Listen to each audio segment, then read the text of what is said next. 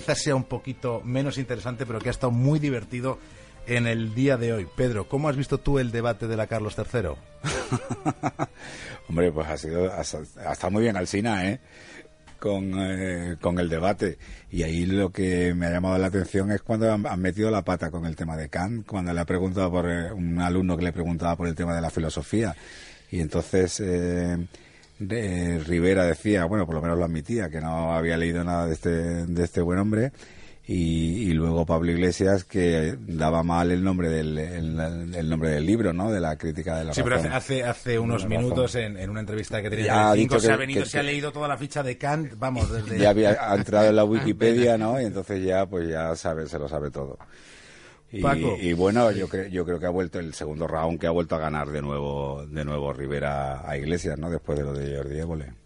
Bueno, Rivera dijo que en cuestión de debate se apuntaría a un bombardeo y es verdad que se va a apuntar a un bombardeo. Eh, es tradición en el candidato de Ciudadanos los debates universitarios porque hay que recordar que él empezó en un grupo de debate de la Universidad Ramón Llull y en 2001 ganó, cuando era alumno, cuando era eh, un estudiante de Derecho, el, concurso, la Liga de Debates Universitarios. Quiero decir que Rivera es un hombre que se ha fajado en ese tenor y es un hombre que ha estado trabajando eh, la exposición pública. No tanto Iglesias, que es un tipo más académico, más eh, de puertas adentro y que tiene un perfil mucho más admonitorio, más severo. Rivera es más flexible y también se enfrenta a todo tipo de, de públicos con mayor versatilidad, me parece a mí, que Iglesias. Eh, aquí lo que hay que decir es que Alsina se está apuntando tanto un día detrás de otro del cura. Bueno, Carlos Alsina, buenas noches. Claro. Hola, buenas noches, soy muy amable esto, gracias. está por aquí, Esto no estaba preparado, si no hubiera dicho que lo había hecho muy mal, claro. Vaya que no. Oye, Carlos Alsina, eh, quiero decir, has, has, dejado de hacer la brújula, pero cuando no es por el Ondas, es porque cumplimos 25 años, es lo que sea, está en temporada. participas casi más que cuando hay fútbol. Sí, no, participo más que casi cuando hacía yo el programa, pero yo te agradezco mucho la oportunidad que me brindas, que me brindas, David. Estoy escuchando muy atentamente las impresiones que causa un, un debate como este porque es, es, una sensación que también es nueva para mí, que es la de eh, vivir un debate desde dentro del debate y comprobar cómo la perspectiva que tienen los espectadores puede llegar a ser tan distinta en muchas ocasiones de la que tiene uno cuando está formando parte de, la propia organización y del, y del propio desarrollo del acto. Así que estoy encantado escuchando vuestras, vuestras opiniones. Podéis continuar. O sea, hay elementos de las crónicas y de las opiniones que tienen poco que ver con lo que tú has sentido estando encima del escenario. No, no es que tengan poco que ver, es que cuando estás encima del escenario no tienes la, misma perspectiva que quien está o en el o entre el público o incluso fuera del, bueno, que además propio auditorio. Nosotros, Carlos, vamos buscando el titular, como sabes, ¿no? Entonces, pues claro, igual nos quedamos, con, igual nos quedamos con una anécdota y ha habido cosas que han, que han dicho allí que han pasado más desapercibidas que, que igual no nos hemos enterado. No, pero fíjate, a mí, a mí esta mañana me pasó algo parecido a lo que ocurrió cuando la entrevista con el presidente del gobierno, y es que ese pasaje del momento en el que Albert Rivera eh, no es capaz de decir un título de, de un libro de Cano, de que cuando Pablo Iglesias lo ha citado mal, que en ambos casos la responsabilidad no es, no es mía, porque yo me estaba eh, limitando a reproducir una pregunta que había hecho uno de los alumnos, y el alumno es quien había pedido a cada uno de los dos participantes un título de un libro de filosofía, no ni siquiera de, de un autor concreto, un título de algún libro de filosofía que recomendasen a los estudiantes. Y, en el caso de, Pablo Iglesias, eh, dio, aunque fuera mal, el, título de un libro de Kant, y el caso de, Pablo, de Albert Rivera, no llegó a dar título y por eso yo le insistí, ¿no? Porque... Pero hizo una recomendación eh, ciertamente amplia para sobre la lectura de Kant. La de no he leído ningún libro, pero da igual porque es un porque es un gran autor. Pero mira, yo, yo en esto estoy he escuchado he escuchado ahora las librerías de Kant. Ahora mismo ahorita, he escuchado lo que ha dicho Pablo Iglesias en, eh, con Piqueras, creo que has dicho, sí, ¿no? Sí, con Piqueras hace un ratito. Esta noche y yo estoy estoy con él en esto. Yo creo que es una anécdota del debate. El debate ha durado dos horas o dos horas y pico y ha sido un, un, pasaje al que tampoco le hemos dado demasiada relevancia en ese momento. Luego ocurre con las redes sociales lo que sabemos que ocurre, ¿no? Que a 15 segundos se les tanta punta que acaba pareciendo que el debate ha sido sobre Kant. Pues igual hubiera sido incluso más interesante. bueno, hombre, si hubiera, sido sobre Kant y la enseñanza de la filosofía en los sistemas educativos, igual ampliamos una vía del debate que yo creo que por ahí no se ha ido. Oye, pero Carlos, ser moderador te impide ser juez. ¿A quién has visto más suelto?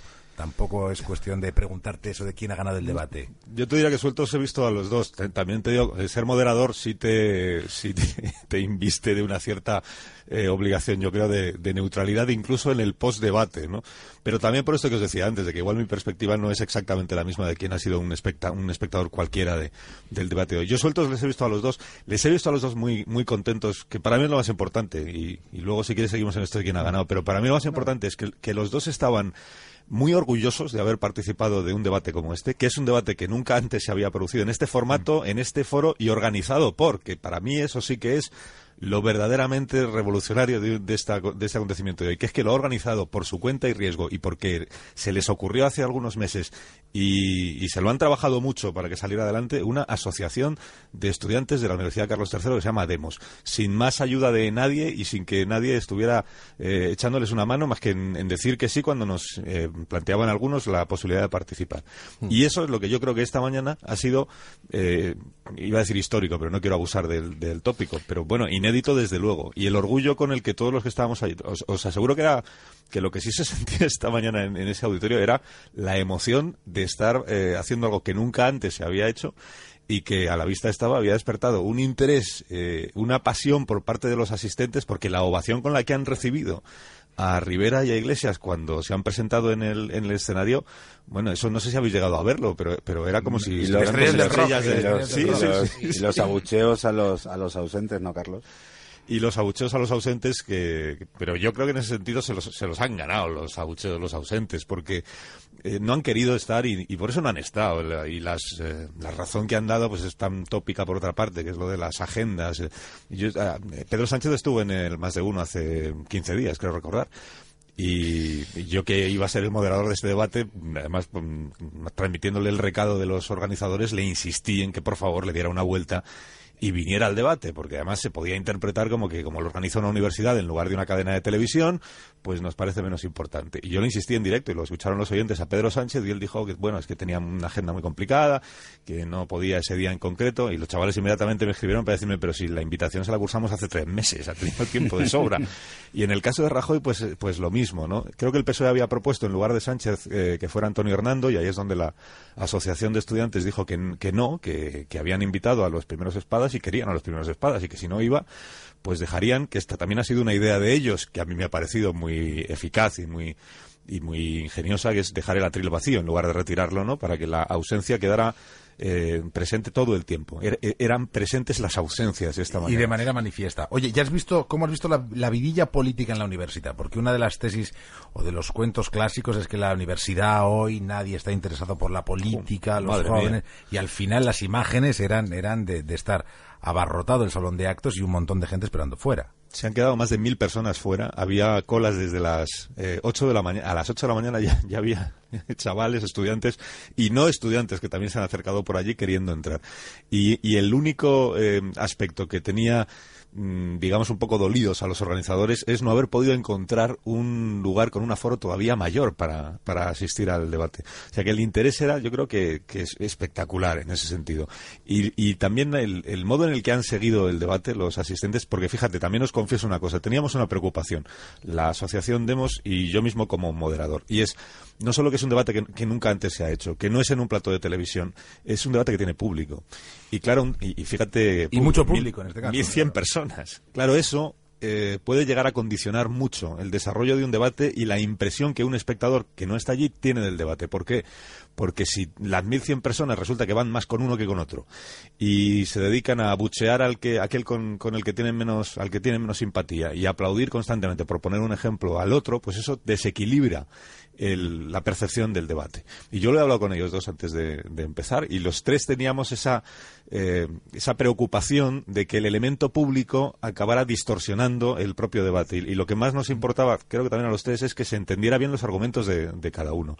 Y os he de decir que, al final eh, el público se ha comportado de una manera yo creo que admirable también, porque ha habido solo un par de momentos en los que se escuchaba alguna cosa mientras alguno de los dos intervenía, o un pequeño rumor o murmullo, y, el, y los propios asistentes, sin que yo tuviera que hacer nada, eh, hacían el ch para que todo el mundo se, se callara y, y aquello se siguiera con, con interés.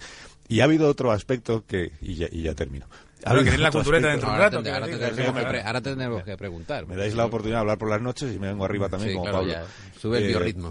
Ha habido otro, otro aspecto en, en, el que yo me he fijado y que me parece muy, muy interesante. Y es que eh, había espectadores que todo el rato aplaudían al mismo. ¿eh? Y entonces cuando hablaba Albert, pues ovación. Cuando hablaba Pablo, pues los la otros. Pero había también muchos eh, espectadores, yo creo que casi todos eran estudiantes, que han aplaudido tanto a uno como a otro dependiendo de lo que decían. Y entonces a mí esto me ha parecido admirable porque es como ver una España distinta en la que uno es capaz de aplaudir el argumento que está escuchando independientemente de que lo diga aquel que le cae mejor o peor, ¿no?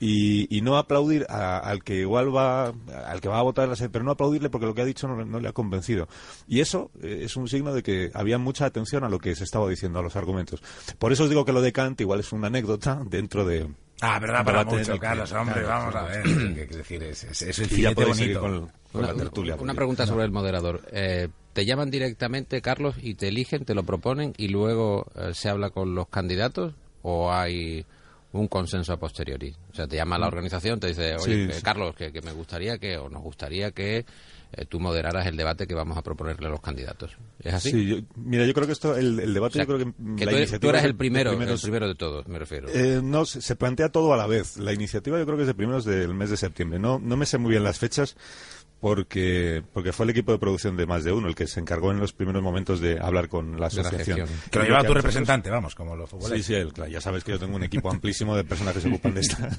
cosas. Y lo que, lo que nos transmitió la asociación es, vamos a organizar un debate, hemos cursado ya las invitaciones, un debate a cuatro. Eh, para, que vengan Rajoy Sánchez, Rivera y Pablo Iglesias. Y nos gustaría que lo moderara Alsina, por, por las razones que los eh, convocantes eh, piensen. ¿no? Entonces querían saber si yo tendría la disponibilidad, la disposición de moderar ese debate. Yo les dije que, que, me sorprendía mucho que fueran capaces de juntar a los cuatro, porque pues, pues a la vista está que no ha sido, no ha sido posible, y que me parecía difícil, pero que si, si el debate seguía adelante, yo lo, yo lo moderaba y eso se cerró hace, hace muchos meses. Eh, entiendo que después le comunicaron eso a los participantes. Sé que Iglesias y Rivera no han, no han puesto ningún, ninguna condición a nada desde el primer momento, ni, ni al ni debate, ni al día, ni a, que fuera yo. Y en el caso de la, del PSOE y del Partido Popular, eh, igual ni siquiera han llegado al, punto de, de, opinar sobre el moderador porque ya habían dicho que les venía muy mal la fecha y que no sé qué, ¿no? Pero no ha habido si, desde el todos los que dijimos sí en el primer minuto somos los tres que hemos estado esta mañana. Los que han estado ahí que no que tal no, son los que no han venido.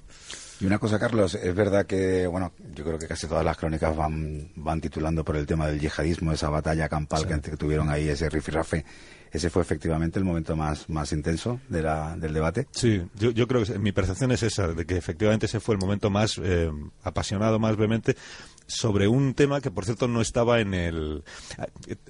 Ya que estoy confesando, os confieso más cosas. Eh, los, tres, los tres éramos debutantes esta mañana. Yo tampoco había moderado nunca un debate, y menos un debate con, de estas características, dos candidatos a la presidencia del gobierno. Ellos dos tampoco habían hecho un debate en directo, habían hecho el de que es otra cosa. Y, eh, y, habían pactado los equipos de ambos candidatos pues el orden de intervenciones que, por cierto se estuvo en estuvo en discusión hasta un minuto antes de empezar el, debate. Yo antes de un minuto antes de empezar el debate tuve que preguntar de nuevo a, la asociación al final cómo ha quedado quién tiene que empezar porque hasta el último minuto han estado ahí eh, discutiendo cómo se hacían. Y luego habían pactado los equipos cuatro bloques temáticos, que eran muy generales, eran economía, eh, educación, ya sabéis, estas cosas. Cuando empezó el debate, nos dimos cuenta de que los cinco minutos de intervención, luego abrió el primer bloque eh, temático, que creo que era la economía, no recuerdo si Iglesias o Rivera, con otros cinco minutos de exposición. Y yo creo que los tres nos dimos cuenta, y al menos yo sí lo percibí claramente, que, aquello iba a tener poco de debate y más de monólogo tras monólogo. Y entonces decidimos ir corrigiendo un poco el tiro sobre la marcha. Y en lugar de bloques con exposición de uno y de otro, pues ir a, preguntas más concretas para que pudiera empezar un poco la, lo que el público esperaba, entiendo que es el festejo, el festejo, la discusión, el debate, el debate, lo que hemos escuchado de debate puro. Y con el permiso de ellos dos y también de los de los organizadores, mm, yo me he ido saltando un poco el guion porque al final no creo, no sé si hemos llegado a hacer los bloques que estaban pactados. Eh, sí creo que hemos hecho preguntas que, que debían hacerse porque igual están más en el en, la actualidad de hoy, por ejemplo. Y, uno de los aspectos era este, el del pacto antiyihadista, que no estaba previsto que apareciera en el debate, que yo lo he planteado porque mm, pienso, es que además estaba allí todos los medios de comunicación de España, porque había un gran interés, como bien sabéis. Entonces, yo creo que había temas que había que sacar, aunque no se hubiera hablado de ellos en él. Y uno de ellos era este. Y para mi sorpresa, este ha sido el tema en el que más se han enzarzado, en el que más ha habido discrepancias y en el que creo que se han dicho eh, o se han hecho reproches más eh, graves eh, el uno al otro, dentro de la extrema cordialidad con la que los dos se tratan, que eso también puedo dar fe de ello. Bueno, Carlos Alsina, tienes, tienes 35 minutos para empezar la cultureta, así que vete calentando la banda. Ah, ¿Me estás despidiendo ya? Yo creo que sí. No, puedes, puede, dar paso ahora a, Nieva sobre Pekín y así. vamos a ver, vamos a ver. Formato clásico. No, no. Las cosas por su orden. Ah, bueno, hombre. Nos lo ha contado muy bien. Quiero decir, las impresiones del el moderador de un debate que yo sí que creo que ha sido histórico en la Universidad Española igual queda un poco rimbombante el término, pero ha sido un debate que ha captado el interés de todos, de los que estaban allí, de los que se han quedado fuera y de los que lo hemos ido viendo pues de cualquier manera. déjame, déjame solo para acabar volver a repetir, David, que, que me gusta este Me gusta este horario. es que yo soy de, programa largo, entonces me, convocan para 10 minutos y me siento ahí como... No, déjame solo, ahora en serio, que diga para terminar que, a mí me alegra mucho la repercusión que ha tenido el debate por, por los organizadores, por los chavales de la asociación Demos, a los que esta mañana eh, me he podido encontrar todos muy nerviosos, porque estaban todos muy nerviosos también, sobre todo la presidenta de la asociación, y muy bien trajeados, que se habían puesto todo su traje y su, su corbata y y me alegro mucho de que les haya ido muy bien porque... Menos tú, menos tú, menos tú. Pues se lo han currado, porque han tenido una buena idea, se lo han trabajado y les ha salido muy bien. Y eso pues hay que celebrarlo. Desde luego que les ha salido muy, muy bien. Hasta luego, Carlos Alsina. Hasta luego a todos. Gracias. ¿eh? Adiós.